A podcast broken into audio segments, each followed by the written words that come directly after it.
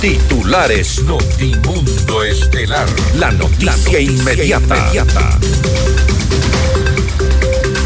La ministra de Gobierno, Mónica Palencia, anuncia que presentarán cinco preguntas más para la consulta popular. El juez Felipe Córdoba dictó prisión preventiva para cinco vinculados en el caso Metástasis, en el que se investiga una red de delincuencia organizada liderada por el narcotraficante Leandro Norero. El presidente Daniel Novoa dispuso el traslado de tres miembros de la banda delictiva Los Lobos a la cárcel de máxima seguridad La Roca tras amenazas de la fiscal Diana Salazar. El presidente el Servicio Nacional de Atención a Personas Privadas de la Libertad eh, investiga las actividades de Colón Pico, acusado de liderar un plan para asesinar a la fiscal general. La comisión de la Asamblea que investiga el asesinato de Fernando Villavicencio inició su trabajo. El ex jefe de seguridad del ex candidato a la presidencia reveló que las autoridades sabían el riesgo que corría Villavicencio. El Consejo de Seguridad Pública COSEPE se reunió en Guayaquil con el presidente Daniel Novoa. En la cita se analizó el avance del Plan Fénix. Dos personas fallecieron y una permanece desaparecida tras un deslizamiento de tierra en Tulcán. En la información internacional, al menos dos personas fallecieron y cuatro resultaron heridas tras un eh, tiroteo en una escuela de Iowa en Estados Unidos. El Estado Islámico hace un llamado a sus seguidores a atentar en contra de ciudades de Europa y Estados Unidos en represalia por los ataques en la franja de Gaza. Con el auspicio de Villa Martirica, con la confianza de Rivadeneira Barriga, 40 años de experiencia. Cámara de Comercio de Quito, 116 años contigo. Hospital Metropolitano, tu vida es importante para mí. Programa de información apto para todo público.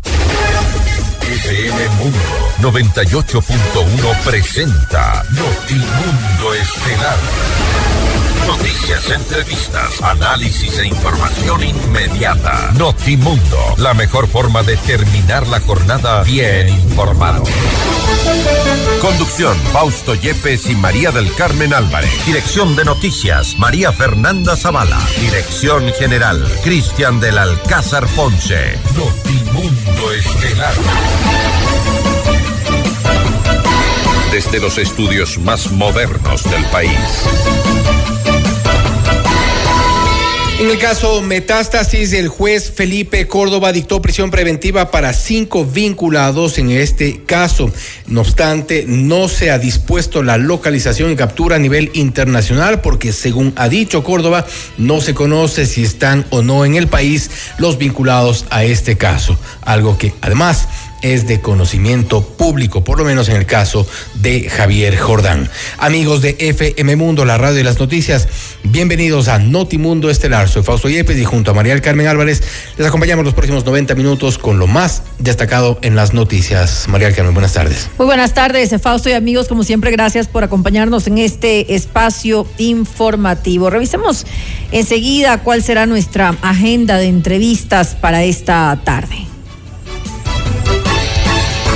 Conversaremos con el doctor Daniel Pontón, él es experto en seguridad. La consulta popular busca intervención de las Fuerzas Armadas para combatir al crimen organizado. ¿Será esto viable? Pues lo vamos a revisar en esta entrevista. Estaremos también con Miguel García, representante de la Federación de Servidores Públicos, para hablar sobre los mega sueldos del sector público, exorbitantes o no. El caso CENEL se ha puesto a debate a propósito también del contrato colectivo. 12 mil dólares de sueldo para funcionarios. Le consultamos qué se puede hacer. Y con la licenciada Analía Ledesma, concejal de Quito, hablaremos acerca de esta eh, propuesta que ha hecho en las últimas horas el alcalde de la ciudad, Pavel Muñoz, acerca de eliminar eh, la tribuna de la Avenida de los Chiris. Hablaremos con ella acerca de esto. Y para nuestra audiencia en Cuenca, recuerden que Notimundo es retransmitido por Radio Antena 1 90.5 FM. Esté atento también a las noticias en nuestras redes sociales y distintas plataformas. En, plataformas en X estamos como arroba Notimundo S, en Facebook como Notimundo, en YouTube como FM Mundo Live. Somos FM Mundo 98.1, la radio de las noticias. Bienvenidos. Le mantenemos al día. Ahora, las noticias.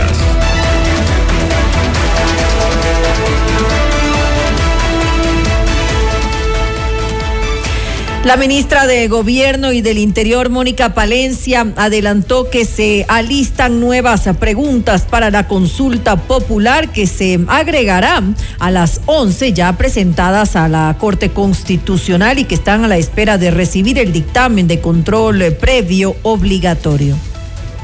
Una buena noticia. El presidente, que es muy receptivo a las inquietudes ciudadanas, me acaba en este momento de dar una instrucción muy precisa cinco preguntas más, por lo menos, van a ser presentadas también. Entonces, eh, él está, obviamente, con él vamos a discutir cuáles serían esas preguntas porque no quiere saturar a la sociedad guayaquileña. Y entiéndanme algo, en lo político nosotros buscamos comunicar de una manera muy fácil, que las preguntas sean entendibles. Entonces, por ahí vienen yo también soy profesora de Derecho, me he graduado en dos universidades y por ahí vienen todas las críticas al legalismo que debió decir tal cosa y no tal otra.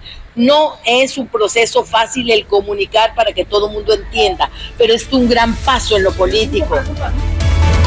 Horas antes, el presidente Daniel Novoa se refirió a este tema y afirmó que existe apertura para incluir otras interrogantes desde varios sectores. Asimismo, cuestionó al movimiento Construye. Sí, sí es posible. A ver, nosotros estamos abiertos. Ya a, dialogar. Hoy tendré una reunión con, una de las bancadas, inclusive, a dialogar, a añadir preguntas de otros lados. Lo que no vamos a aceptar, eso sí, es cosas que perjudiquen a los ciudadanos. ¿Qué perjudica a los ciudadanos? La crítica sin alternativa. Ya. Aquí estamos todos trabajando para sacar adelante al país. Si quiere venir una pregunta válida, buena, de parte de los socialcristianos, de RC, de Destruye o de los o de los independientes, ahí está bien, pues es válida la pregunta, la enviamos a la Corte Constitucional, se aprueba perfecto. Ya los partidos le han hecho propuestas claras. Sí, pero, o sea, eso, la forma no me gustó también que hagan las preguntas, las tomaremos en cuenta, enviaremos, pero la forma no me gustó. Es como que de repente, o sea, no les gustó que el, tema sea la consulta, sino que querían ellos también brillar. Ese es el este, tema. Ese, es el tema, porque es un tema de ego. según el primer mandatario, construye, es un movimiento político que debería ser eliminado. Además, criticó a su líder, la exministra de Gobierno, María Paula Romo. Enseguida algo de lo que dijo. No sé todavía, legalmente no debería de seguir existiendo, pero no sé, tendría que preguntar si es que sigue. Construye, destruye, excorreístas. Yo no sé cuál, cómo determinarlo. Son excorreístas. María Paula Romo fue presidente de la Comisión de Justicia del correísmo. Fue asambleísta constituyente del correísmo. De ahí fue elegida por el correísmo, traiciona al correísmo y se vuelve anticorreísta de ultraderecha. Eso es una evolución, pero increíble. es, no, un Pokémon más o menos. Un, un, Transformer. Sí. Un Transformer. ¿Esa es la piedra en el zapato? ¿Construye? No, yo no tengo piedras en el zapato. ¿Para nada? No, para ir una basurita en el ojo, pero me la limpio las críticas del presidente Daniel Novoa al movimiento Construye se dan luego de que la organización política publicara un comunicado en el que calificó a la consulta de Novoa como inútil y errática, pues consideran que la mayoría de las preguntas se refieren a reformas legales que ya se tramitaron y otras que deben tratarse en la Asamblea Nacional. El movimiento político reprocha que de aprobarse estas preguntas no evitarían el trámite legislativo al lograr una aprobación inmediata. Si se consulta sobre reformas legales y se destinan decenas de millones de dólares a una consulta, los anexos deberían incluir la norma que entraría en vigor inmediata. Cita el documento, el asambleísta del movimiento, Jorge Peñafiel, habló más de este tema. Antes que consulta, pareciera ser una herramienta política del proponente, que en este caso es del presidente de la República, para obtener un espaldarazo político y no necesariamente una consulta al pueblo sobre lo que efectivamente es importante en este momento para el país. De las 11 preguntas, nosotros consideramos que 10 al menos de ellas son inoficiosas, impertinentes e incluso podrían rayar en la inconstitucionalidad. Yo creo que no cabe por ningún lado eh, eh, consultarle al pueblo sobre la posibilidad de presentar una reforma de ley o una ley específicamente de parte del presidente de la República. Esa es una facultad que ya consta en la Constitución y en la ley. No necesita consultarle al pueblo si le da el aval para presentarla. Y en Notimundo la carta a Ramiro Ávila, ex juez de la Corte Constitucional, aseguró que varias de las preguntas de la consulta popular planteada por Daniel Novoa son inconstitucionales. Alertó que en el referéndum se votaría por reformas que ya están establecidas en la ley. Que, hay serias eh, déficits y serios problemas constitucionales en, en varias preguntas. Eh, a mí me llama la atención, por ejemplo, tres que son, para mí, modo de ver, abiertamente inconstitucionales. Esta, esta, esta apuesta que está haciendo el presidente me parece que es apuesta de más de lo mismo, que va a ser ineficaz en términos de mediano, corto y largo plazo. Uno de los problemas que tiene la consulta son los anexos. Eh, y me parece que el presidente Novoa pierde una oportunidad increíble de establecer una norma que pueda ser aprobada si es que se, se contesta afirmativamente y no tiene que estar negociando con la Asamblea bajo la posibilidad de que ni siquiera apruebe una norma. Me parece que toda la estrategia política, jurídica está mal construida. Ojalá el gobierno tenga la serenidad y el reconocimiento de que esta consulta no va para adelante y que la retire. En Notimundo al día, la consejera Michelle Calvache consideró que en los próximos días podría ser incluida en la consulta popular la pregunta sobre la posible eliminación del Consejo de Participación Ciudadana y Control Social. Sin embargo, defendió la gestión de la actual administración y afirmó que los procesos que están detenidos responden a factores externos. somos el primo feo del Estado. No ha habido gobierno en los últimos años que no haya querido eh, zafarse del Consejo de Participación Ciudadana y Control Social. Somos un ente que lastimosamente ha sido mal visto por, la, por las autoridades, ya que nosotros tenemos dentro de nuestras competencias la, la, la designación de las autoridades más importantes del país. Y también tenemos el, eh, los procesos de lucha contra la corrupción, en fin, algunas facultades que no son muy cómodas para el resto de las instituciones y autoridades del Estado, razón por la cual no me sorprendería que incluso en, en pocos días eh, se introduzca estas, eh, estas preguntas dentro del, eh, del banco de preguntas para eh, el, referéndum que va a ser en el mes de marzo. Hemos tratado de seguir adelante. Creo que desde esta administración se ha tratado y se ha visibilizado ante la ciudadanía que se ha avanzado en muchos procesos. Eh, otros están un poco detenidos, es cierto, pero tengo la mejor perspectiva de que en este primer trimestre vamos a tener grandes noticias En otra información, el juez eh, Felipe Córdoba dictó orden de prisión preventiva contra Javier Jordán, eh, Cristian Romero, Daniel Salcedo y dos personas más que son parte de los ocho nuevos vinculados al caso Metástasis, en el cual se investiga el presunto delito de delincuencia organizada liderada por el narcotraficante Leandro Norero. Sobre los otros eh, tres vinculados, el magistrado determinó que no existen los suficientes elementos de convicción para justificar su presunta colaboración en la estructura criminal. Sobre el pedido de la Fiscalía de que se oficie a la Interpol para la localización y captura internacional de Jordán, Romero y Salcedo, el juez no dio paso y señaló que de momento solo se notificará a la Policía Nacional porque no se ha justificado que los procesados se encuentran fuera del país. El presidente Daniel Novoa entregó más detalles del llamado Plan Fénix y aseguró que el caso Metástasis en el que se investiga el delito de delincuencia organizada es parte de esta estrategia de seguridad. Parte del plan Fénix. Entonces está armamento, está la segmentación de cárceles, está el sistemas integrados de inteligencia. Parte de los sistemas integrados de inteligencia fue lo que hicimos, el apoyo que le dimos a la fiscal en el caso Metástasis. La gente cree que esto acá fue un algo pues solo hecho y articulado por la fiscalía. 600 policías, 600 policías, 57 allanamientos, más de 40 vehículos usados, tres aviones. ¿Quién cree que dio todo eso? El gobierno nacional. no la fiscalía. Presidente, ahora que Y trabajamos en conjunto con la fiscalía para esto de aquí. Y también había que limpiar las cabezas que estaban contaminadas. También parte del plan Fénix. Usted uno no puede, uno no puede gastarse mil millones de dólares en un programa en el cual los que lo van a ejecutar Son están- chuecos. Son chuecos, pues. Además, Novoa se refirió a la orden de traslado de tres cabecillas de la organización delictiva Los Lobos a la cárcel de máxima seguridad La Roca, ubicada en Guayaquil, tras amenazas contra la fiscal general del Estado, Diana Salazar. A la fiscal y a su familia le hemos dado apoyo no solo de la policía, sino apoyo militar y resguardo militar. Hablo con ella constantemente. No es que pues nunca nos hablamos. Ya. Sí conversamos. Le he reforzado eh, su anillo de seguridad a ella y a su familia, a su hermano, a su mamá, a su hija, Perfecto. a ella misma. Y esta mañana, esta mañana, ordené que tres cabecillas de los lobos sean trasladados a la roca. Allá. allá. Esa fue la instrucción que di al SNAI. El SNAI la tiene que acatar y vamos a mover eso de ahí porque es una amenaza a una funcionaria pública importante.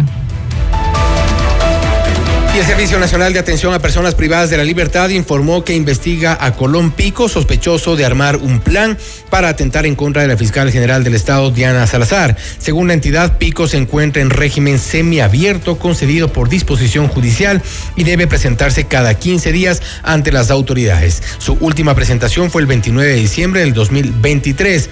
Mediante un comunicado, el SNAI aclaró que se están tomando acciones para localizar, controlar e investigar las actividades recientemente realizadas por Colón Pico y su grupo delictivo. Colón Pico tiene 32 procesos seguidos en su contra en los últimos 27 años, desde 1997 hasta el 2019, por narcotráfico, asesinato, delincuencia organizada, robo o extorsión. Desde hace más de una década, él ha sido considerado como uno de los delincuentes más peligrosos a nivel nacional. Usted está escuchando Notimundo. Periodismo objetivo, responsable y equitativo.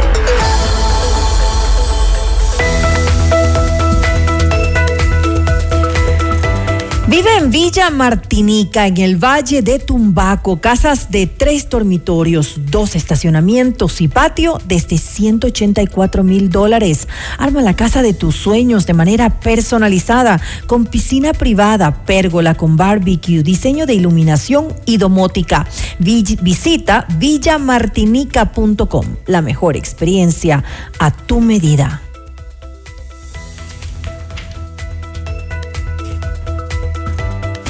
En Mole El Jardín este año podrías ganar un Nissan X-Trail Power y llevarte además 10 mil dólares en efectivo.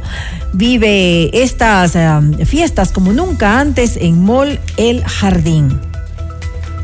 Hospital Metropolitano es el único hospital privado en Ecuador con cirugía robótica Da Vinci para casos de alta complejidad y cirugía bariátrica. Consulta ya con tu médico especialista. Hospital Metropolitano. Y este 2024 arrancamos con todo el sabor y buena música en Pícaro Resto Grill. Te esperamos este viernes 5 de enero, la primera fiesta del año con la Quito Band y lo mejor de Proyecto 1, Juan Luis Guerra y mucho más. Y el sábado 6 de enero vive la fiesta de Reyes con Deja Vu y lo mejor de Oscar de León, Joe Arroyo, Elvis Crespo, Maná, Soda Estéreo y mucho más. Estamos en Cristóbal Gangotena e Isabel La Católica. Reservas al 099-074-0000. Pícaro, las cosas ricas de la vida.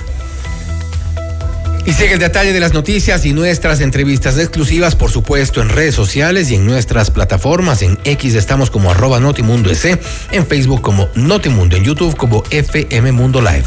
Somos FM Mundo 98.1, la radio de las noticias. Volvemos.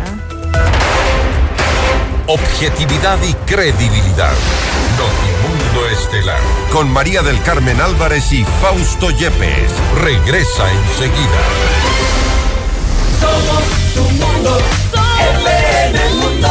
Sigue nuestra transmisión en video FM Mundo Live por YouTube, Facebook, X y en fmmundo.com. Somos FM Mundo. Comunicación 360. Inicio de publicidad. Porque tu lucha es la nuestra. Llegó el PED Scan con inteligencia artificial al Hospital Metropolitano. Gracias a su innovadora tecnología, imágenes exactas e informes confiables, tomaremos las mejores decisiones para un tratamiento óptimo del cáncer de manera precisa, confortable y con menor exposición a la radiación. Llámanos al 1-800-H-METRO o ingresen en hospitalmetropolitano.org. PED Scan del Hospital Metropolitano. Tu vida es importante para mí. ¿Imaginas tu casa soñada rodeada de naturaleza junto a tu familia? Villa Martinica tiene todo lo que buscas. Casas de tres dormitorios desde 184 mil en el Valle de Tumbaco, a solo un kilómetro de la Ruta Viva, cerca de todo.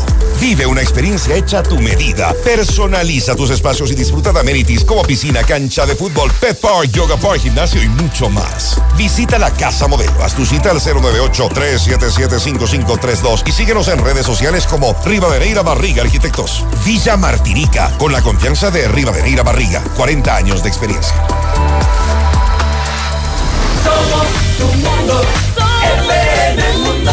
Somos FM Mundo. Comunicación 360. Fin de publicidad. Continuamos en Notimundo Estelar con María del Carmen Álvarez y Fausto Yepes. Y ahora, en Notimundo, nos enlazamos con CNN en Español Radio. Las, noticias, más importantes de lo que sucede en el mundo. Noticias internacionales a continuación, una actualización con nuestra cadena aliada CNN en español.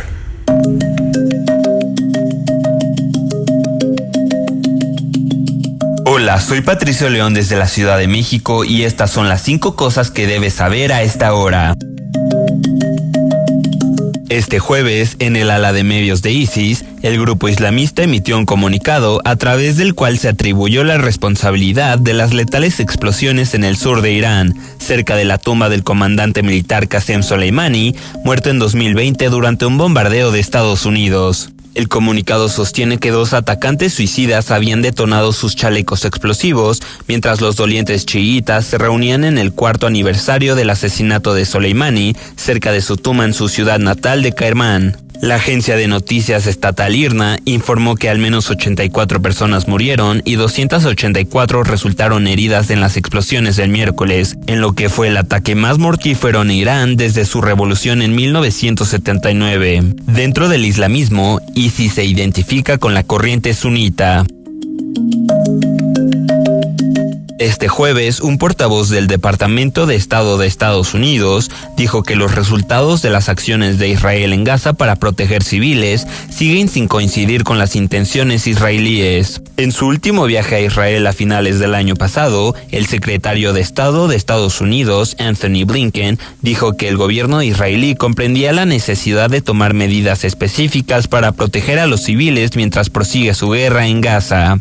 Estados Unidos ha apoyado firmemente a Israel en la guerra contra Hamas, pero las semanas de constantes ataques israelíes en Gaza que han matado a miles de civiles han puesto de manifiesto los desacuerdos entre los gobiernos del presidente Joe Biden y el primer ministro israelí Benjamin Netanyahu. Los responsables militares israelíes han dicho que dedican ingentes recursos a minimizar los daños a los civiles en Gaza y que jamás tiene la culpa de utilizar a los civiles como escudos humanos.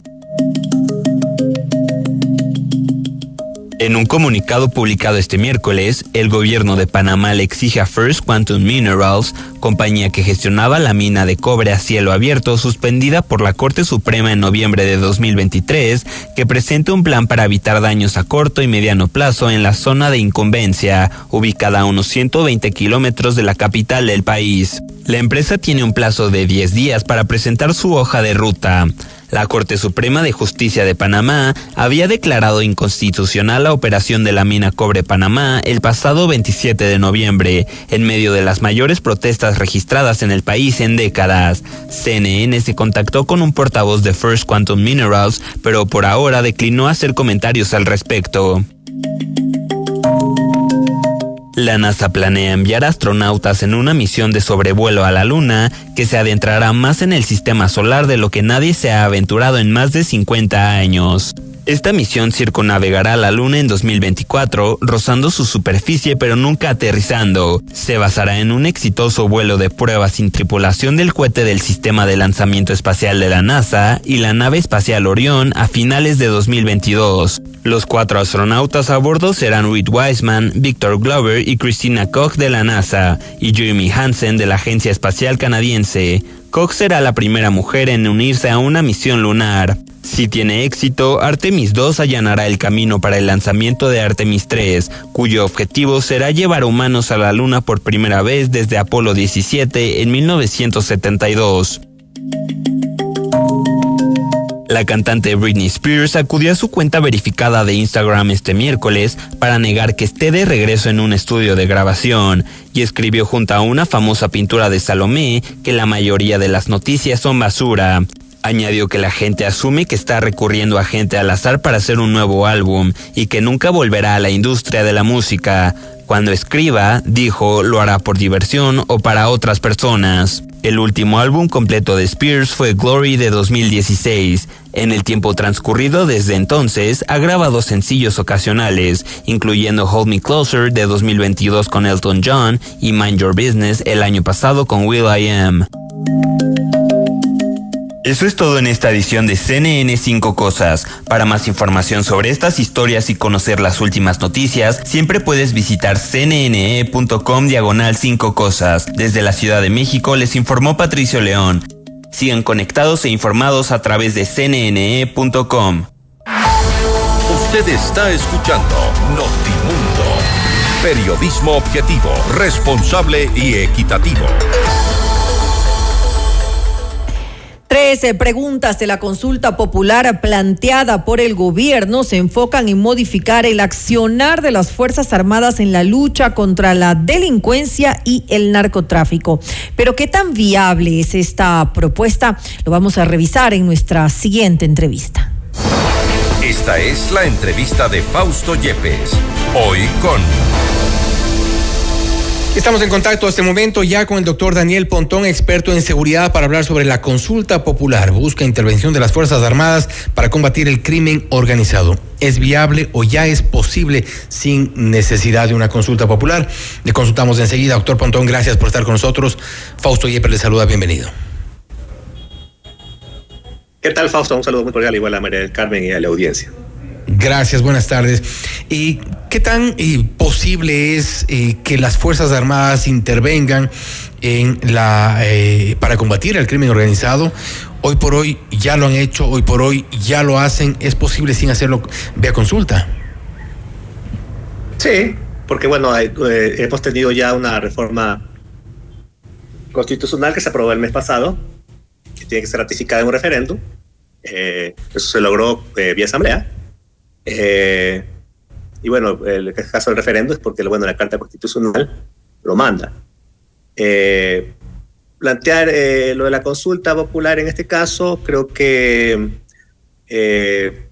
ratifica lo que se aprobó anteriormente, le da fuerza desde el punto de vista político, pero para efectos prácticos no necesitas una consulta para poder operar ya, ¿no? Y en efecto, para efectos prácticos, se, se, ha dicho, por ejemplo, que las reformas planteadas en esta consulta al Código Orgánico Integral Penal bien podrían ser producto de un acuerdo que hoy por hoy existe, al menos eso se piensa, entre el Ejecutivo y la Asamblea Nacional. En este pacto que han, han hecho el Ejecutivo con algunos de las, algunas de las bancadas en el Legislativo, sería posible sin necesidad de gastarse 60 millones de dólares en una consulta. Sí, ese es el tema, ¿no? Eh, yo personalmente lo digo, eh, hubiera esperado que la consulta eh, resuelva temas un poco a nivel en el ámbito institucional. Por ejemplo, yo creo que el tema de la justicia se decanta con unos temas urgentes. El tema de la impunidad es un grave problema que tiene el país y yo creo que es una de las causas más eh, directas que tiene eh, eh, y que explica el problema de la, del auge delincuencial. Pero ¿qué podría consultarse para evitar la impunidad que es realmente campante en nuestro país? Bueno, el problema es que el, el tema de justicia es un tema político, lastimosamente es así. o sea, Eh, y, claramente ese poder político tiene que dirimirse eh, con una intervención. ¿no? Lastimosamente eso suena, que suene duro, es así, y en su momento en el año 2011 se hizo. Tuvo sus costos políticos, obviamente, pero obviamente el Consejo de la, de la Judicatura, que es el órgano fu- fundamental en este caso, tiene que ser eh, eh, reformado y tiene que ser replanteado su accionar y su rol frente al accionar de la justicia. Yo sí creo que el Consejo de Judicatura, a diferencia de muchas voces que creen que no debería existir, yo sí creo que debe existir como un órgano que le dé un carácter administrativista, eficientista a la justicia. ¿Qué es lo que necesita? Nosotros, el presidente de la República, para poder revertir esto, necesita, más allá del tema de las Fuerzas Armadas y la policía, sentarse a ver cómo esa productividad policial y militar se traduce en un accionar de la justicia. Y, y métase dentro de ese tema el accionar de la, de la fiscalía, que es por constitución el quien es el dueño de la cancha, el, el- el que es el dueño de la pelota, en este caso, perdón la, la- la- la palabra, eh, eh, de, de la investigación criminal, porque lastimosamente en este país, según los datos que da, por ejemplo, la, la DINASED, hasta el mes de octubre, que yo tengo datos, eh, solamente tiene un nivel de resolución de, de los homicidios del 7%. O sea, mire, con esas, con esas cifras usted no puede trabajar en seguridad. Donde eso es, es aterrante, aberrante. Entonces, eh, hemos tenido una, una, una crisis institucional eh, muy marcada desde hace ya más de dos años en el ámbito de la justicia. Eh, en general, eh, no se han hecho inversiones, por ejemplo, en, en la- en el ámbito de investigación criminal en la policía. Yo, yo siempre hablo de una, una relación tripartita entre policía, fiscalía y justicia, que los tres hacen una labor importante. Eh, y el sistema está, está es difusional. Pero si tenemos, política si tenemos un sistema eh, judicial eh, corrupto, como en efecto lo tenemos y lamentablemente es así. Si tenemos entonces, a la policía infiltrada por el crimen organizado, como en efecto hemos visto ya, el caso Metástasis lo, lo revela con, con mucha claridad. Si tenemos estas estructuras ya debilitadas, ¿cómo hacer? Claro, yo, yo, yo, yo propongo el tema de la contability, ¿no? Indicadores. Como usted, cual- cualquier eh, eh, administrador público entiende que para usted revertir una situación necesita saber cómo está, si, si lo que está haciendo tiene resultados inmediatos o, o mediano a largo plazo en el tema. Yo creo que hay que buscar reducir la impunidad con indicadores claros. Y para eso usted necesita un monitoreo a la justicia y eso lo tiene que hacer una- un órgano eh, externo a la justicia, porque nadie, eh, lastimosamente la seguridad, nadie le gusta que, se los evalúe. Eso es parte de la doctrina en varias organizaciones, en, en los militares, en la policía, en la justicia. Pero si usted no hace una evaluación como actor externo, en este caso, el presidente de la República como jefe de Estado, ¿no? Eh, frente a, a- a este problema, eh, eso va a seguir haciendo, pululando en, un- en una serie de, de ineficiencias, de, de- de libertinaje, de corrupción, de lo que quiera. Y, y esto, esto es así. El crimen organizado toma fuerza cuando usted tiene una, una justicia totalmente carcomida y, y debilitada. Por eso es que también uno de sus objetivos es cooptar esos espacios. Por lo tanto, usted tiene que evitar, como decía la ministra, espacios de contención. Y esos espacios de contención son una serie de medidas, ¿no? Eh, tanto en el ámbito administrativo como también en el ámbito preventivo. Por ejemplo, el tema de la corrupción dentro de la policía, sí, hay que judicializar los casos de la policía que han sido metidos en tema de corrupción, pero también hay que trabajar en el ámbito preventivo. ¿sí? Uno- uno de los- tiene mucho en el ámbito preventivo. Entonces, hay que entender claramente dónde está el problema y a- a- eh, activar eso. ¿La consulta sirve para resolver esos temas? No creo, en demasía. Genera una base, sobre todo una base Pero eso quiere decir entonces que el gobierno no ha entendido el problema. En, en- en más de un mes de gestión, no ha entendido el problema el gobierno. Pues, Yo, o sea, ¿qué le puedo decir? Yo, yo había esperado en la, en la- en la- la consulta popular algo más. Entiendo que, que los, la- los temas que están puestos, sobre todo en el tema de la consulta popular, tiene que ver más con este debate que se ha generado en los últimos años sobre el uso de la fuerza. ¿sí?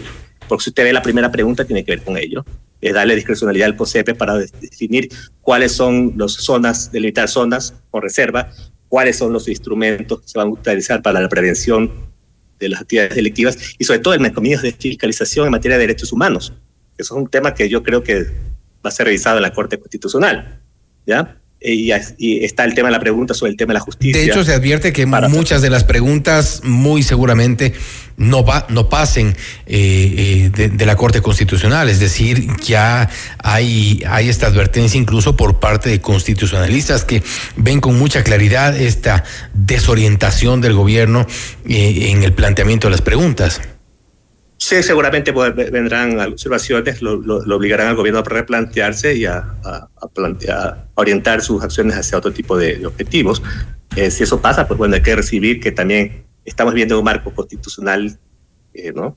Y entonces las instituciones se regulan, se autoevalúan. Y en este caso es necesario este tipo de acciones, ¿no? Yo creo que en este caso hay que verlo positivamente. Yo, yo esperaría que esta consulta popular tenga objetivos también de corregir temas que son sensibles en el caso del país. Hay preguntas que no todo está mal tampoco, ¿no? Por ejemplo, el tema de la ley de lo de extinción de dominio me parece importante no el tema de la evaluación al tema de la justicia, que también el presidente lo ha puesto como una forma de lograrlo. Pero la evaluación al sistema de justicia existe. Yo creo que se agota en ello. Eh, la evaluación al sistema de justicia existe, al menos en, en, en, la norma. Hay un Consejo de la Judicatura, hay una constitución que establece precisamente eso. Hay eh, una Contraloría General del Estado que examina también sobre el patrimonio de jueces, fiscales, funcionarios judiciales en general. Eh, es decir, o sea, esto ya existe. Y el, el, el hecho de que no funcione el Consejo de la Judicatura como quisiéramos, que no funcione o no haya funcionado la Contraloría como quisiéramos, eso es otra cosa, pero elevarlo a consulta. Se entendería que lo que buscan ahí es que ganar fuerza política, porque al final la consulta es un, al gusto, justo no es un termómetro político, ¿no? Es una, se plantea una necesidad del de, de gobierno por... Lo cual no suena muy responsable, ganar fuerza política a través de una consulta que es eh, vacía, inútil, como se ha dicho. Sí, bueno, yo, yo no, no, lo quisiera calificar todo como vacía, inútil. Yo creo que hay cosas rescatables y hay cosas que se deben pulir y hay cosas que se deben descartar. Esperaría que ese es el rol que tiene que tener la opinión pública en un debate constructivo, ¿sí? Y la Corte Constitucional como el órgano que busca eh, regular este tema, ¿no?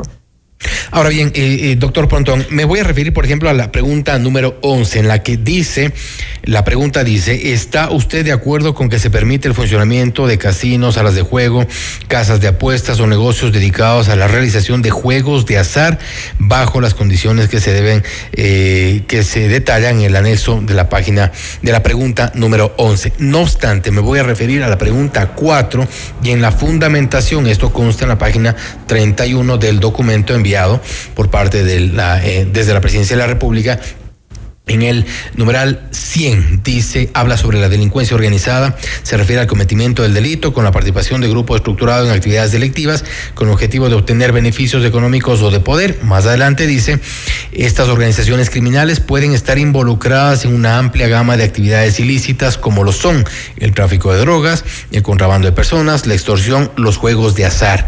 Ahí hay una especie de contradicción, es decir, planteamos si quieren que vuelvan los juegos de azar y por otro lado se hace una fundamentación de la pregunta número cuatro, eh, dando, eh, haciendo esta relación entre la delincuencia organizada y las organizaciones criminales con los juegos de azar. A ver, yo personalmente, de impresión personal, no estoy de acuerdo con los juegos de azar. No, no, no, no estoy de acuerdo. Aparte, eso creo que fue un tema ya que se decidió en la consulta del 2011. Eh, creo que ya se ha superado eso el país, ya hay una historia y no creo que eso mayormente haya tenido una afectación al empleo, como se dice, creo que es una exageración. Pero bueno, si está planteado, habría que preguntar los motivos que, él que lo, lo pone ahí.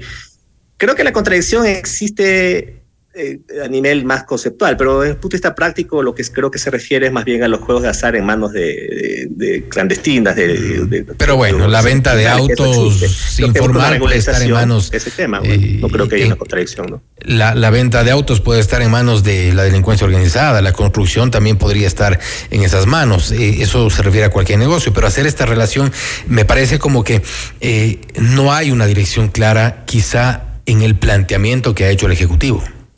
Lo que pasa es que se plantea que el hecho de que tener la prohibición de tener juegos de azar a nivel legal en, este país da la posibilidad de que haya existan mercados ilícitos o actividades legales clandestinas que son a veces mucho más perjudiciales que tener regulados. Entiendo que por ahí va el tema, ¿no? Pero en todo caso sí, es, una, es controversial. Yo creo que es un tema que eh, debe haber por parte del gobierno una estrategia comunicacional que explique básicamente qué es lo que quiere lograr con ello, ¿no? Esperamos que nos cuenten, ¿sabe? Para saber qué es lo que realmente quieren desde el Ejecutivo. Doctor Pontón, nuevamente, gracias por haber estado con nosotros. Gracias, Fausto. Ha sido el doctor Daniel Pontón, experto en seguridad, hablando sobre la consulta popular que busca la intervención de las Fuerzas Armadas para combatir al crimen organizado. Es o no viable. Algunas de las reformas son posibles a través de proyectos de ley que pueda eventualmente enviar el presidente de la República al legislativo. No obstante, hay ciertas contradicciones. Hay algunos temas que están siendo motivo de debate incluso cuestionamiento al planteamiento del presidente Novoa. Pero la última palabra, de momento, la tendrá la Corte Constitucional. Esto es Notimundo Estelar, siempre bien informados. Noticias, entrevistas, análisis e información inmediata. Notimundo Estelar regresa, enseguida. Somos tu Mundo. Mira nuestros mejores contenidos. Suscríbete gratis a nuestro canal de YouTube FM Mundo Live. Somos FM Mundo. Comunicación 360. Inicio de publicidad. La Cámara de Comercio de Quito y la empresa eléctrica Quito lideran la campaña Ecuador ahorra. Transforma tu consumo hoy y asegura un mañana lleno de energía para todos. Apaga las luces innecesarias, desconecta dispositivos en modo de espera, optimiza el uso de electrodomésticos y adopta iluminación LED. Con un ahorro estimado de tan solo 2 dólares por planilla, en cada empresa lograremos alcanzar un ahorro colectivo del 20%, cifra necesaria para revertir la situación actual. Un mensaje de la Cámara de Comercio Quito. ¿Imaginas tu casa soñada rodeada de naturaleza junto a tu familia? Villa Martinica tiene todo lo que buscas. Casas de tres dormitorios desde 184 mil en el Valle de Tumbaco, a solo un kilómetro de la Ruta Viva, cerca de todo. Vive una experiencia hecha a tu medida. Personaliza tus espacios y disfruta de amenities como piscina, cancha de fútbol, pet park, yoga park, gimnasio y mucho más. Visita la Casa Modelo. Haz tu cita al 098-377-5532 y síguenos en redes sociales como Rivadeneira Barriga Arquitectos. Villa Martinica, con la confianza de Rivadeneira Barriga. 40 años de experiencia. Somos tu mundo, FM Mundo. Somos FM Mundo. Comunicación 360. Fin de publicidad. Continuamos en Notimundo Estelar con María del Carmen Álvarez y Fausto Yepes. Le mantenemos al día. Ahora, las noticias. Thank you.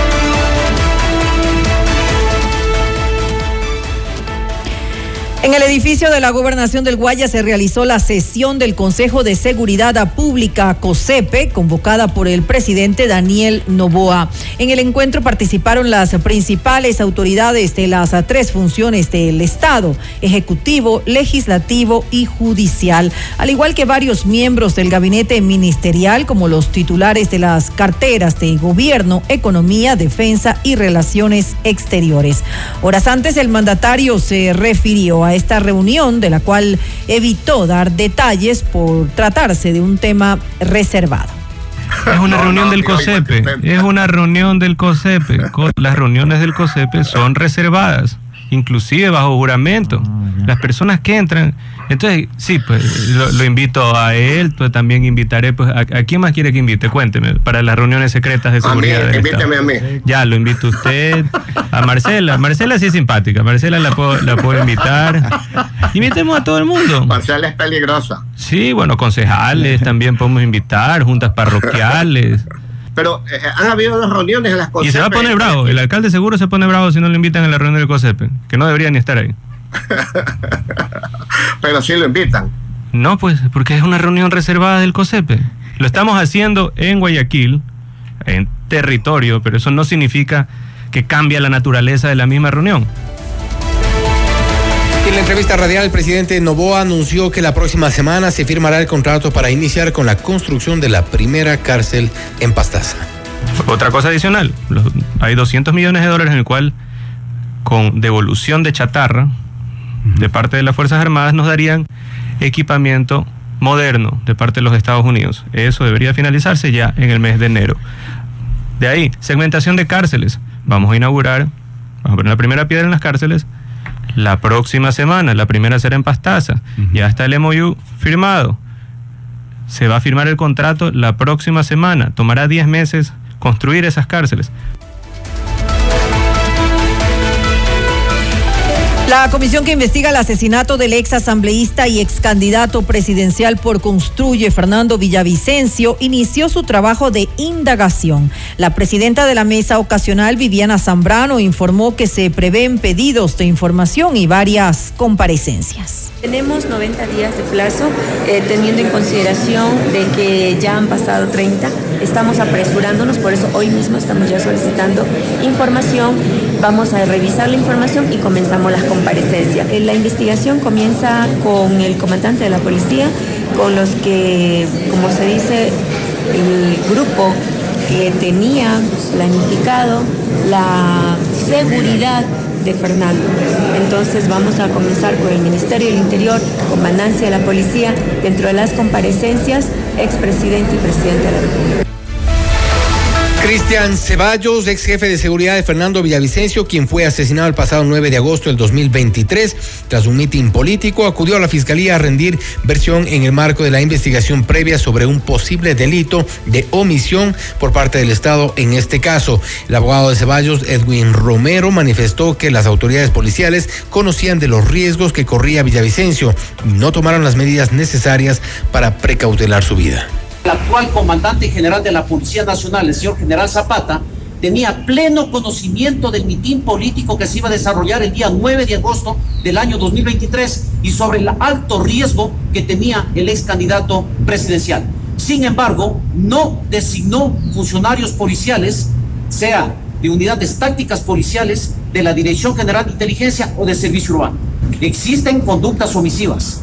De la misma manera tuvo conocimiento el ex director general de inteligencia y tampoco designó personal policial. Es lamentable, lo digo así, que la Dirección Nacional de Asuntos Internos, pese a tener conocimiento que existen documentos falsos, documentos fraguados, documentos adulterados, procedieron a sancionarlo de manera ilegal al señor capitán Ceballos. Verónica Saraus, viuda de Fernando Villavicencio, también acudió a la fiscalía. Señaló que durante la diligencia se esperaba que se entreguen documentos que apuntarían a las posibles omisiones que se habrían cometido en el caso. Indicó que el capitán Ceballos solicitó varias veces equipamiento y personal para proteger a Villavicencio, pero que no recibió ninguna respuesta. Sé que el capitán Ceballos solicitó muchísimas veces y me consta además eh, equipamiento, dotaciones, vehículos y más personal para la protección de Fernando, cosa que el Estado no le proveyó ni tampoco a los altos mandos de la policía. ¿Desde cuándo pedía eso? Eh, muchísimos meses atrás, muchísimos, muchísimos meses atrás, desde que era asambleísta, de hecho. Sospechosamente quieren destacarle al capitán Ceballos de la policía, pero solamente a él y el resto de de oficiales que estuvieron involucrados, ¿qué pasa con ellos? Están haciendo un espíritu del cuerpo dentro de la policía y solo quieren sacarle al capitán por ser la última, el último nivel de protección. Estamos esperando que se dé la audiencia para preparatoria y evaluación del caso de los autores materiales. Esta es otra audiencia por, por omisión de parte de, del Estado, de hecho se llama eh, extrajudicial. Con 81 votos a favor, el Pleno de la Asamblea Nacional aprobó en segundo debate el proyecto de ley de creación de la Universidad de Seguridad Ciudadana y Ciencias Policiales. Con esta norma se busca formar profesionales que serán parte de los organismos de seguridad ciudadana como entidades gubernamentales, gobiernos autónomos descentralizados y el sector privado en el ámbito de prestación de servicios y producción en el de seguridad integral. La sede de esta universidad será en Quito e iniciará con tres licenciaturas en investigación criminal y forense, gestión de seguridad ciudadana, inteligencia estratégica y prospectiva. El ex vicepresidente Jorge Glass recusó al juez Luis Rivera para impedir que se instale la audiencia en el caso Reconstrucción de Manabí, en el que se lo involucra por presunto peculado. En Notimundo la Carta, su abogada Sonia Vera detalló que el Estado mexicano es el que deberá determinar si el ex vicemandatario es un perseguido político. Nosotros estamos solicitando el asilo en base a la Convención de Caracas, que es un, una norma interamericana que el Ecuador es parte. El artículo 3 de esta normativa establece que quien define si ex existe o no una persecución política es el Estado asilante, es decir, uh -huh. los Estados Unidos mexicanos. y una vez de que esta calidad se le otorga, eh, que es unilateral, que no depende del Estado territorial, en este caso Ecuador, entonces, una vez de que esto se le, eh, esta calidad se le ha otorgado de, asi- de asilo diplomático, entonces el Estado territorial no tiene decisión de, de- tiene simplemente que ata- acatar la orden porque ha suscrito un convenio internacional. El hecho de que el Estado ecuatoriano no lo haga, eh, pues es un incumplimiento y tendrá que acarrear pues todas las eh, este, responsabilidades internacionales en, el caso pues de que el ingeniero Jorge Glass pues quiera denunciar al Estado ecuatoriano por el incumplimiento de un tratado internacional. Daniel Sánchez, director ejecutivo de la Agencia Nacional de Regulación, Control y Vigilancia Sanitaria, ARCSA, informó que se han tomado 72 muestras a más de 900 productos y se han detectado la presencia de plomo en morcilla tipo 1 de la marca de embutidos oro y en premezcla para preparar conos con sabor a vainilla. Con fecha 18 de diciembre se procedió a la recategorización de la canela y otras especies como alimentos de alto riesgo, lo cual corresponde a 926 productos que han declarado incorporar canela entre sus componentes, desde, desde los que hasta el momento se han ejecutado 438 controles, muestreado 72 productos. La ARSA continuará ejecutando hasta muestrear el 100% de los productos que se distribuyen y se expenden en el territorio nacional que han declarado tener dentro de sus componentes a la canela. Sánchez agregó que los productos fueron retirados de las perchas y que se ingresó una denuncia a la fiscalía sobre contaminación de alimentos. Como le informaba, todo el proceso de captación, pago y procesamiento demora entre 7 a máximo 10 días. Estas muestras están ya solicitadas. No hemos tenido ningún inconveniente al momento con el pago de las muestras por parte de los titulares. Igual, como les refería, cuando hubiera ese problema o dilatación, informaremos eh, a, los, a los ciudadanos. Al momento, son dos productos que han sido retirados. En nuestros canales informativos también estamos poniendo o elevando listados de los productos con cumplimiento. Todos los productos apenas sean notificados por contaminación son sacados de percha, retirados e inmovilizados.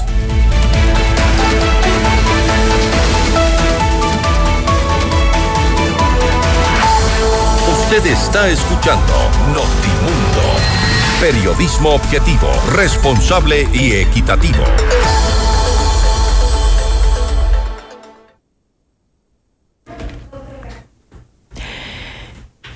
El Ministerio de Trabajo identificó sueldos que oscilan entre los 7 mil y 8 mil dólares en la Corporación Nacional de Telecomunicaciones. Los salarios en el sector público son así de exorbitantes. Lo vamos a analizar en nuestra siguiente entrevista.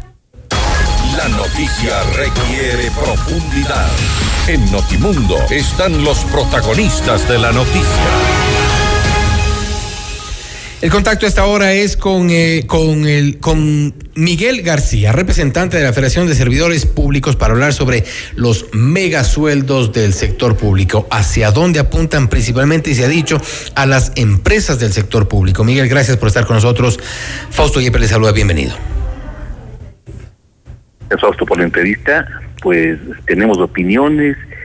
Pensé que nos iba a preguntar sobre la pretendida reducción del aparato estatal, que es puro cuento, y esto de la identificación de megasueldos, eso es de larga data, sin ningún remedio, al menos que lo hayan tomado los gobiernos de turno. Ahora bien, es- este... todo el mundo conocemos eso. Sí, perfecto. Y, de hecho, la discusión, el debate por estos días ha sido a raíz de la declaración de la ministra de Trabajo, Ivonne Núñez, quien se ha referido, por ejemplo, a los sueldos de CNT. No obstante, oficialmente la CNT ha reportado que los sueldos no superan entre 4 o 5 mil dólares, a pesar de que la ministra había dicho que superan los 7 y 8 mil dólares. Pero a la par apareció una lista de los sueldos en CENEL. Una de las empresas consideradas también y de acuerdo a su contrato colectivo como parte de la burocracia dorada. Hablaban, por ejemplo, de sueldos de 12 mil dólares en el sector público para un líder de atención al cliente, por ejemplo, un odontólogo también, 12 mil dólares. ¿Esto se compadece con el sector público, con la crisis que se, que se vive en el país?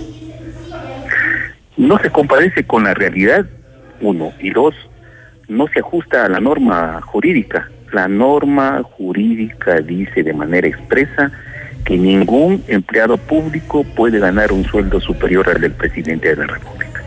Así que no hay que analizar mucho, el gobierno actual no tiene que poner analistas de peso para... ¿Quién gana más que el presidente? Se le baja automáticamente. ¿Por qué? Porque la norma dice que nadie puede ganar más que el presidente. No lo han hecho, porque son cuotas políticas, son coyunturas políticas que hace que prevalezcan estos privilegios sin que nadie ponga ah, freno a estos desmanes. Ahora bien, este, ¿es posible hacer este tipo de modificaciones tomando en cuenta que la consecuencia podría ser, quién sabe, peor con demandas y vulneración de derechos adquiridos ya? No, no, los derechos adquiridos son dentro de un marco legal.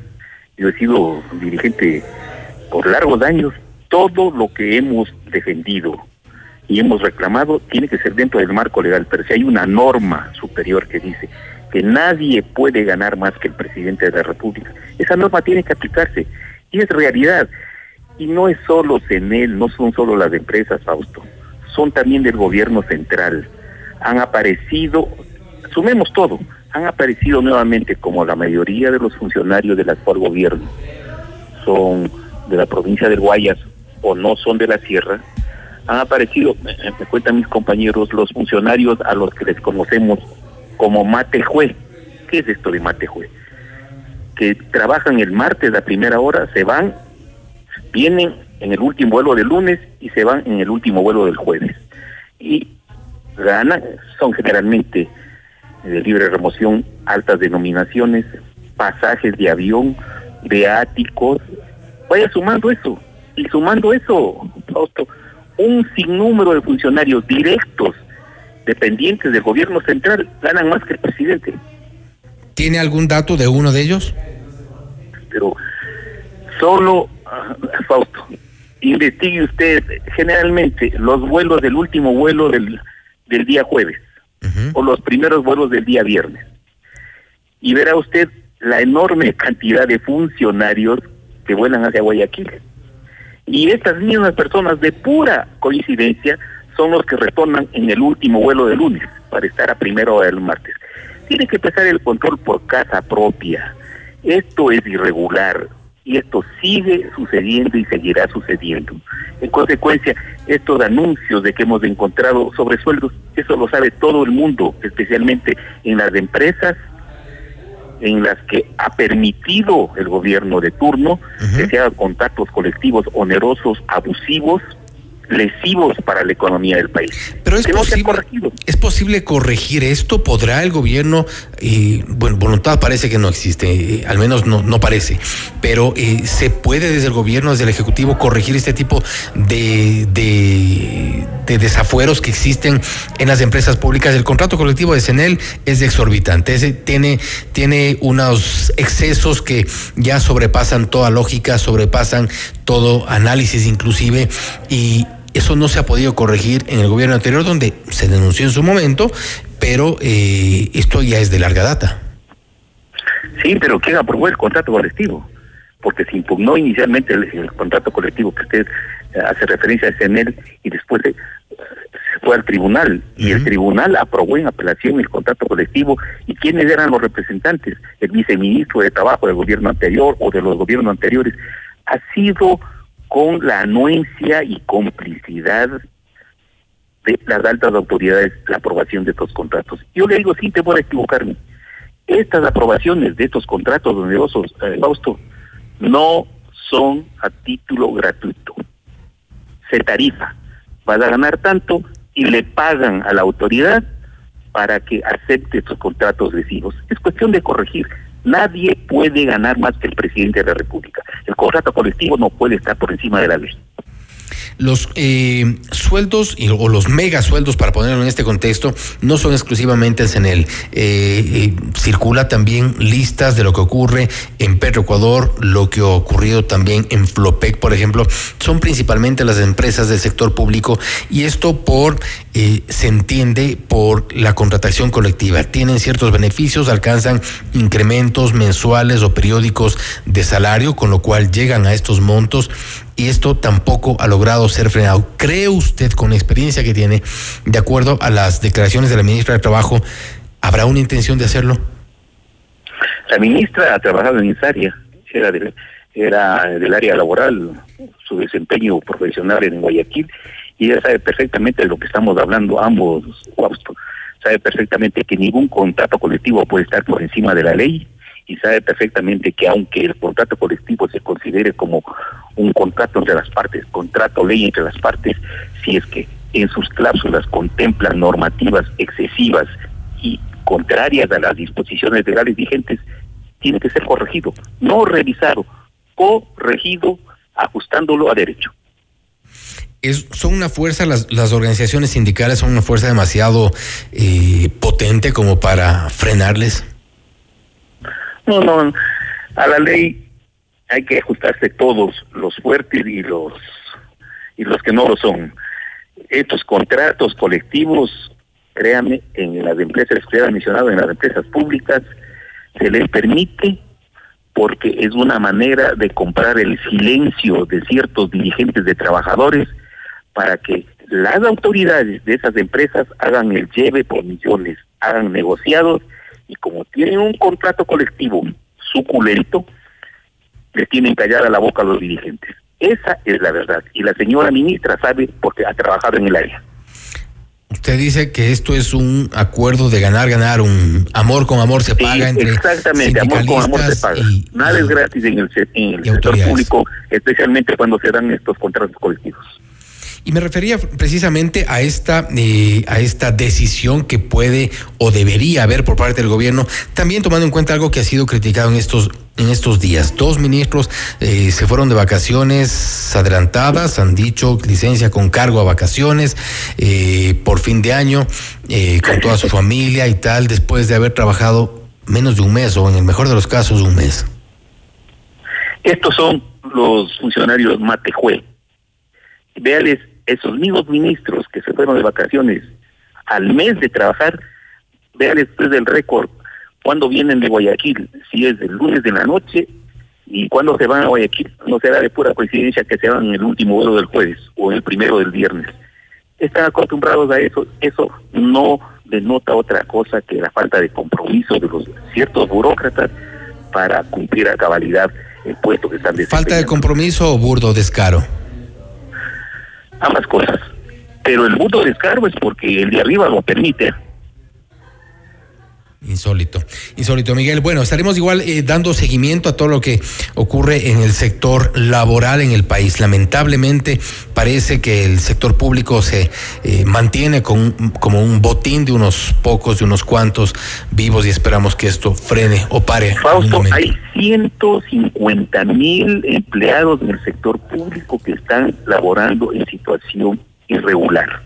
80 mil de ellos con contratos de servicios ocasionales y 70 mil con nombramientos provisionales. Esto es irregular. Eso debe corregirse. No creo que le alcance el tiempo, pero eso debe corregirse y no hacerse todos anuncios mentirosos de que vamos a reducir el sector público y y no lo hacen nada. No hay que actuar con seriedad. Esperemos que el, el presidente Novoa, por lo menos a sus funcionarios, les obligue que trabajen las 40 horas semanales. Sería lo deseable. Miguel, nuevamente gracias por haber estado con nosotros. Gracias a usted. Ha sido Miguel García, representante de la Federación de Servidores Públicos, hablando sobre los mega sueldos en el sector público. Sueldos que alcanzan, y según se han publicado listas, por ejemplo, en CENEL, hasta los 12 mil dólares.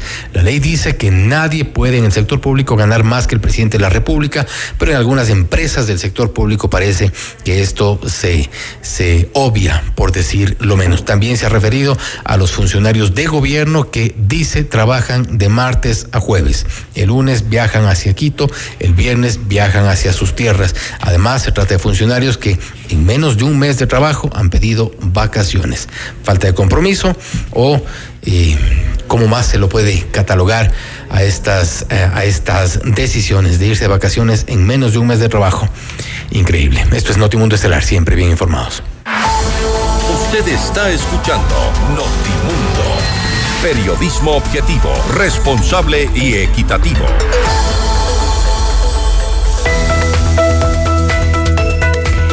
La Cámara de Comercio de Quito y la empresa eléctrica Quito lideran la campaña Ecuador ahorra, transforma tu consumo hoy, asegura un mañana con energía para todos. Con una reducción de tan solo dos dólares por planilla, alcanzaríamos un ahorro colectivo del 20%, una cifra necesaria para revertir esta situación. Este es un mensaje de la Cámara de Comercio de Quito.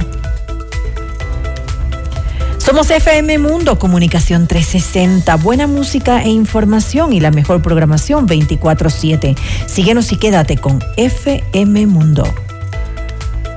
Sigue el detalle de las noticias y nuestras entrevistas exclusivas, por supuesto, en redes sociales y también en nuestras plataformas. En X estamos como arroba Notimundo S, en Facebook como Notimundo, en YouTube nos encuentra como FM Mundo Live. Volvemos.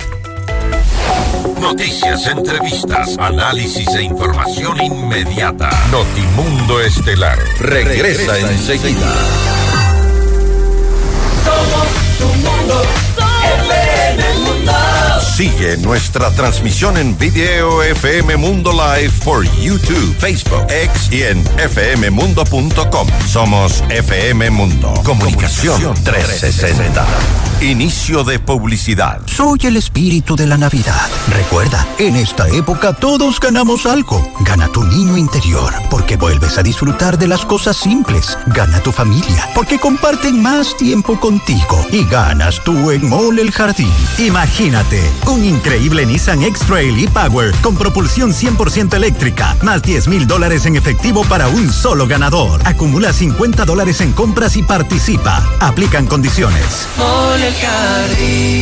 Porque tu lucha es la nuestra. Llegó el PED Scan con inteligencia artificial al Hospital Metropolitano. Gracias a su innovadora tecnología, imágenes exactas e informes confiables, tomaremos las mejores decisiones para un tratamiento óptimo del cáncer, de manera precisa, confortable y con menor exposición a la radiación. Llámanos al 1-800-H-METRO o ingresen en hospitalmetropolitano.org. PED Scan del Hospital Metropolitano. Tu vida es importante para mí. Somos tu mundo, FM Mundo. Somos FM Mundo. Comunicación 360. Fin de publicidad. Continuamos en Notimundo Estelar con María del Carmen Álvarez y Fausto Yepes.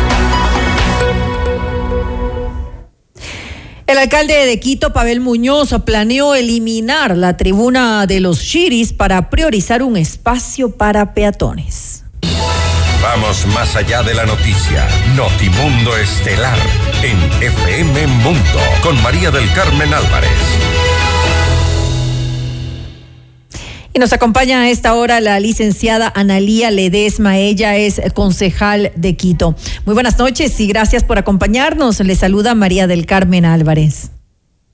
Qué gusto, María del Carmen, amigos de FM Mundo. Muy buenas noches.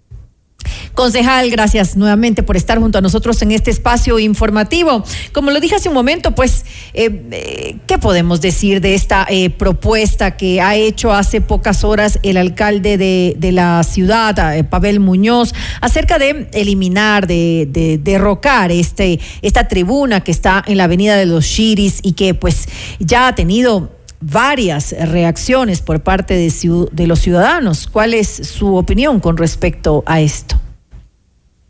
Bueno, mi opinión ah, ha sido muy clara con respecto a este tema. Yo pienso que Quito tiene muchísimos eh, problemas en este momento eh, y efectivamente este tema de la tribuna de los Chiris ha generado un debate importante entre ciudadanos, entre las personas que estén a favor, en contra. Esto, eh, a mi forma de ver, es un monumento histórico, que, o sea, un monumento de la ciudad que eh, fue construido alrededor de los años 70. Entonces, esta, esta tribuna tuvo un fin y tiene un fin de, de estar en desfiles, de hacer espectáculos, de ser un hito central para Quito. Sin embargo, eh, Ahora, la, yo, yo sí quiero, pasado concejal, aquí sí quiero un poco eh, eh, analizar lo que, lo que usted nos ha dicho acerca de que esto, este graderío puede ser considerado un monumento histórico. Eh, el hecho de que haya sido construido en los años 70 eh, no significa necesariamente eso, porque al contrario, las, las ciudades eh, se modernizan, mejoran, no se quedan pues estáticas con obras que en realidad no aportan en nada a la ciudad, no, no, tienen, no tienen ningún valor. Lo estamos viendo justamente en estos momentos en pantalla. Esto es lo que está eh, eh, al momento, no actualmente. Para quienes nos siguen en nuestras redes sociales podrán verlo. Ahí está, pues este graderío que yo, yo realmente no lo consideraría un monumento para nada. Eh, eh, no estamos hablando de eliminar una edificación colonial que obviamente pues eh, sí sería totalmente rechazada.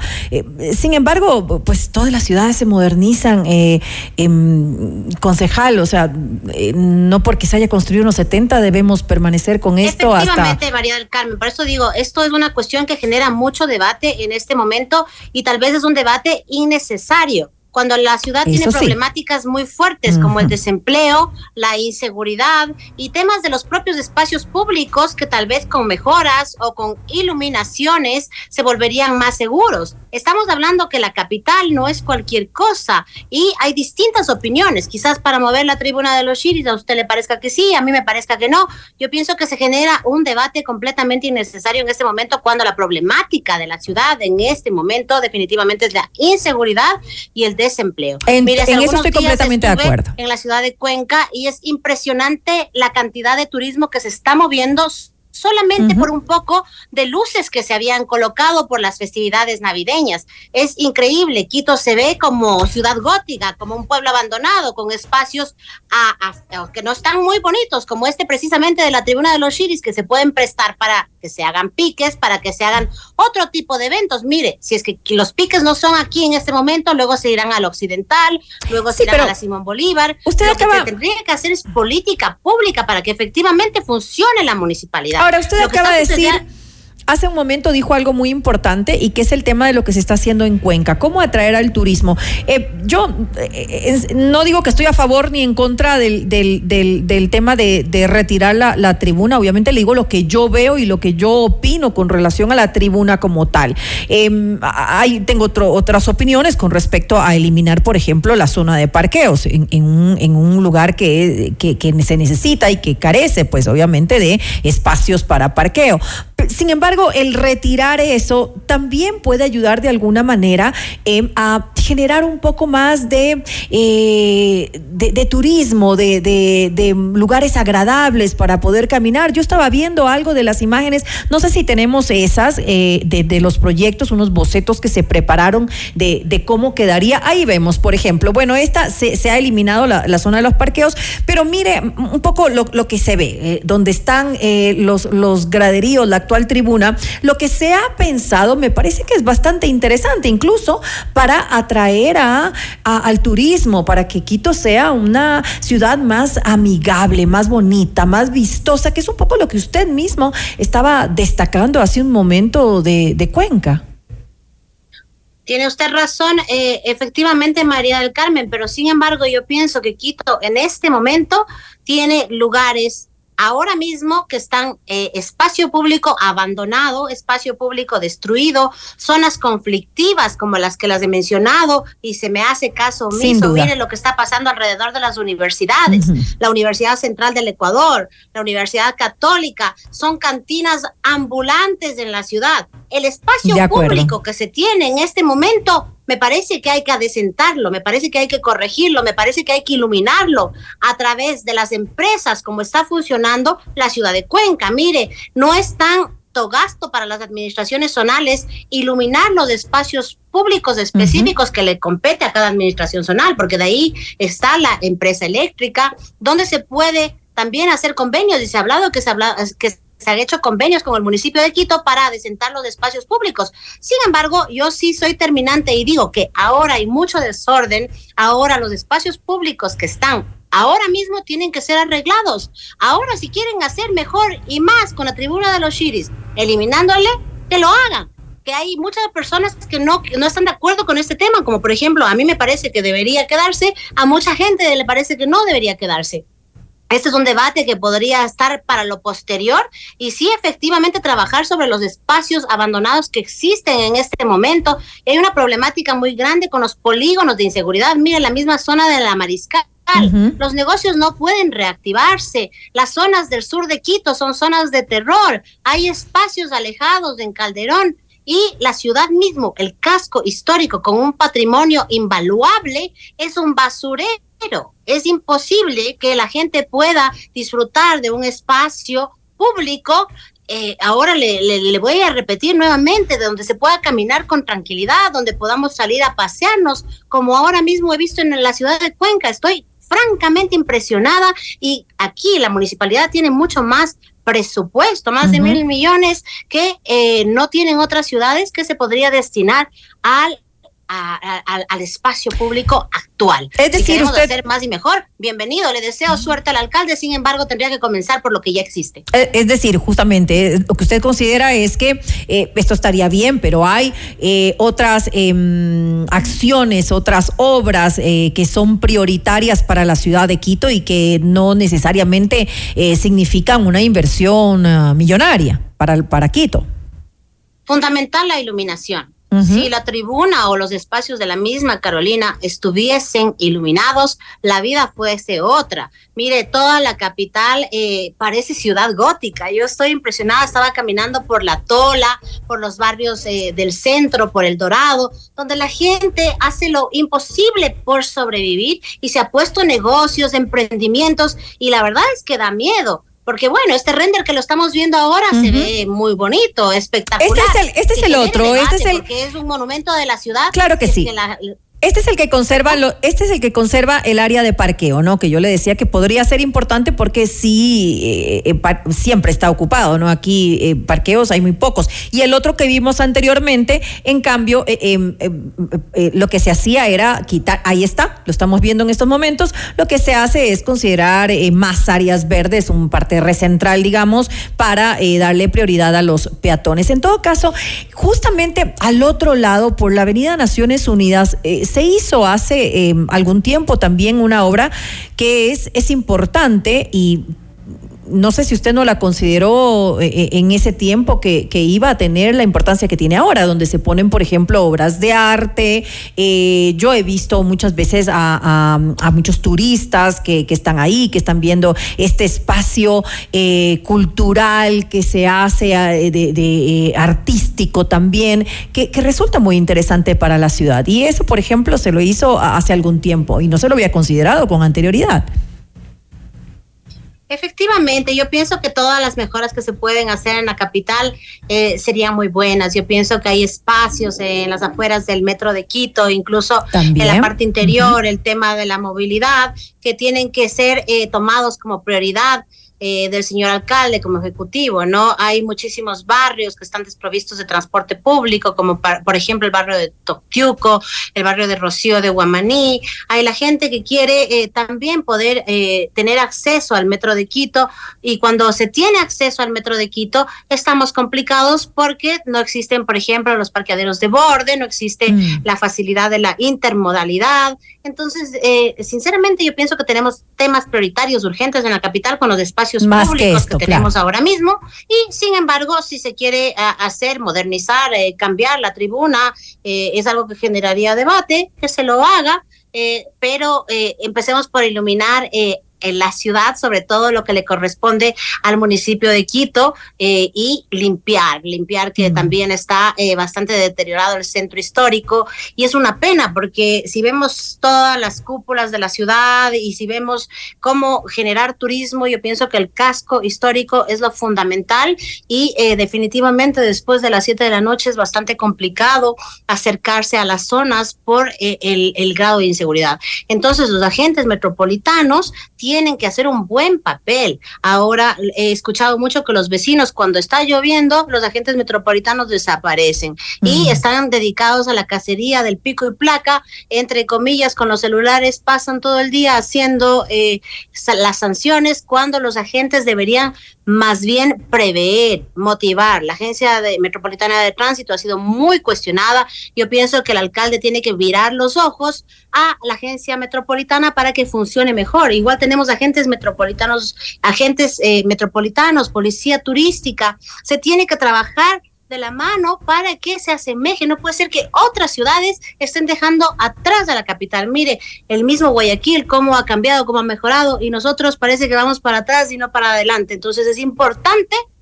que la capital tenga eh, sus prioridades y luego si queremos hacer una bienal, como por ejemplo en Cuenca, si queremos hacer otro tipo de cosas, bienvenido sea, pero empecemos por las prioridades.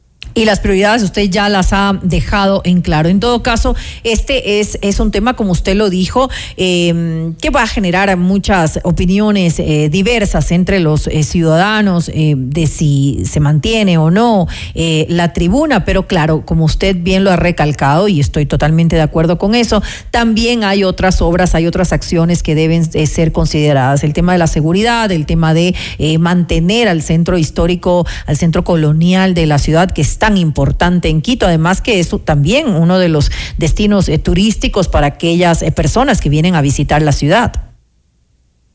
Exactamente, mire, hace unos días también eh, me llamaba un padrecito de Solanda a decir que la Agencia Metropolitana de Control ha ido a hacer los controles sobre el no sé qué tipo de misas lo estaría haciendo ahí, cuando la ciudad está completamente descontrolada en los sectores de los libadores, como vuelvo y repito, los sectores de las universidades, los sectores de las escuelas, hay mucho desmán con el tema de, de, de, de, qué sé yo, del desorden de la ciudad. Sin embargo, eh, la Agencia Metropolitana de Control está, eh, por ejemplo, molestando a los pequeños negocios eh, turísticos, tratando de sancionar temas que no caben, como le digo, han ido hasta las iglesias a sancionar, cuando la ciudad se encuentra completamente descontrolada y las competencias efectivas que tiene que realizar la Agencia Metropolitana de Control no las realiza oportunamente y debidamente. Entonces, hay que eh, tomar cartas en el asunto con la AMC, con la AMT, y darle a, a, la ciudad el lugar que se corresponde, la de capital de los ecuatorianos. Es decir, no somos cualquier ciudad, somos la capital del Ecuador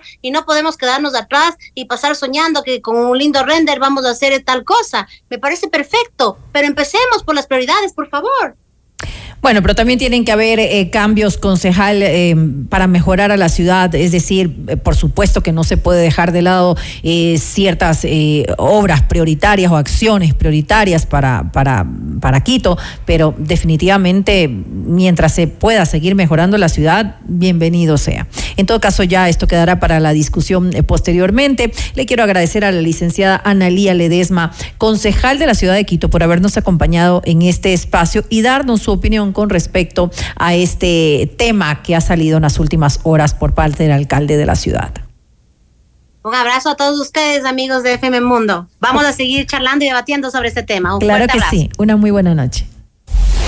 Noticias, entrevistas, análisis e información inmediata. Notimundo Estelar regresa enseguida.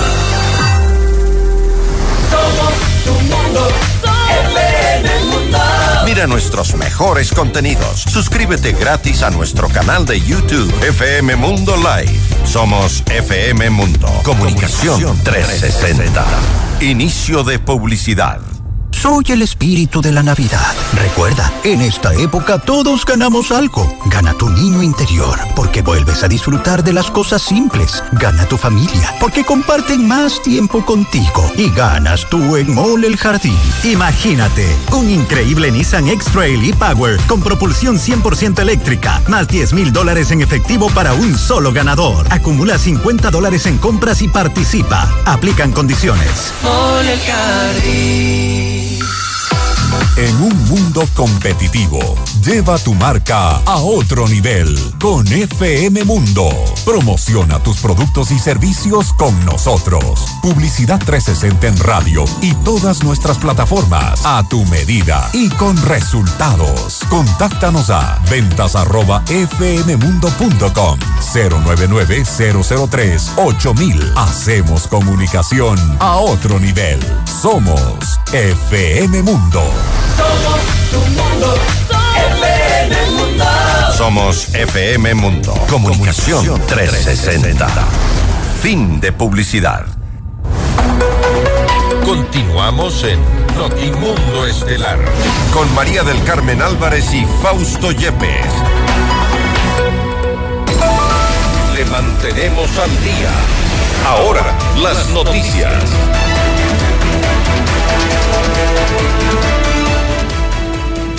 Eduardo Peña, presidente del Consejo Directivo del Instituto Ecuatoriano de Seguridad Social, IES, informó que ya se inició con el recorte de personal con el fin de reducir gastos. Hasta el 31 de diciembre del 2023 ya se ha desvinculado a más de 500 trabajadores.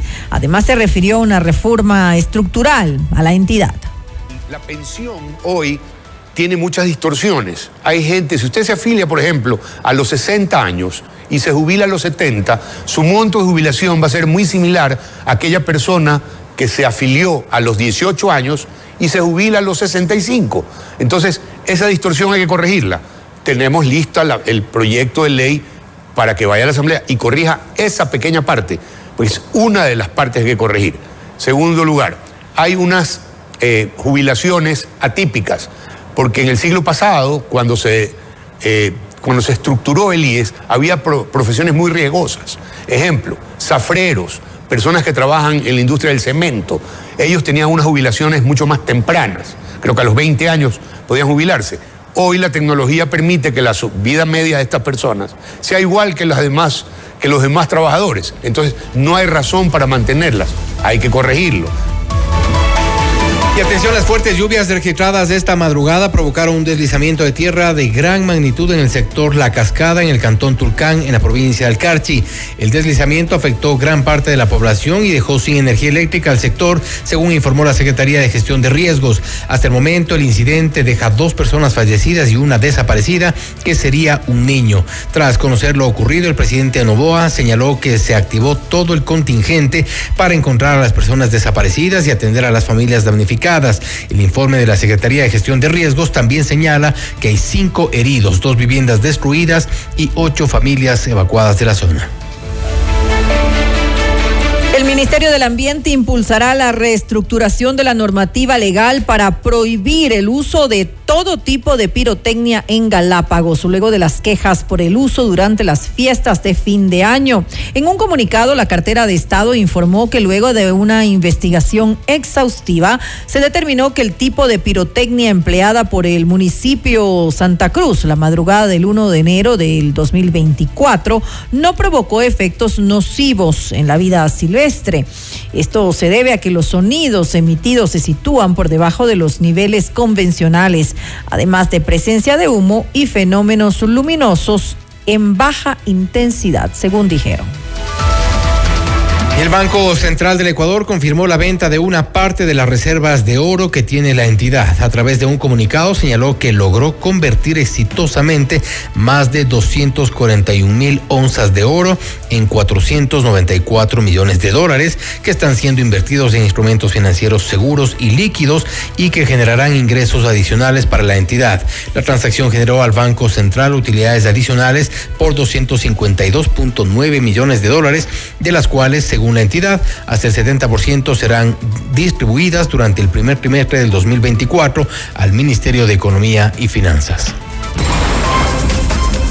Los acontecimientos más importantes en el mundo se los contamos a continuación.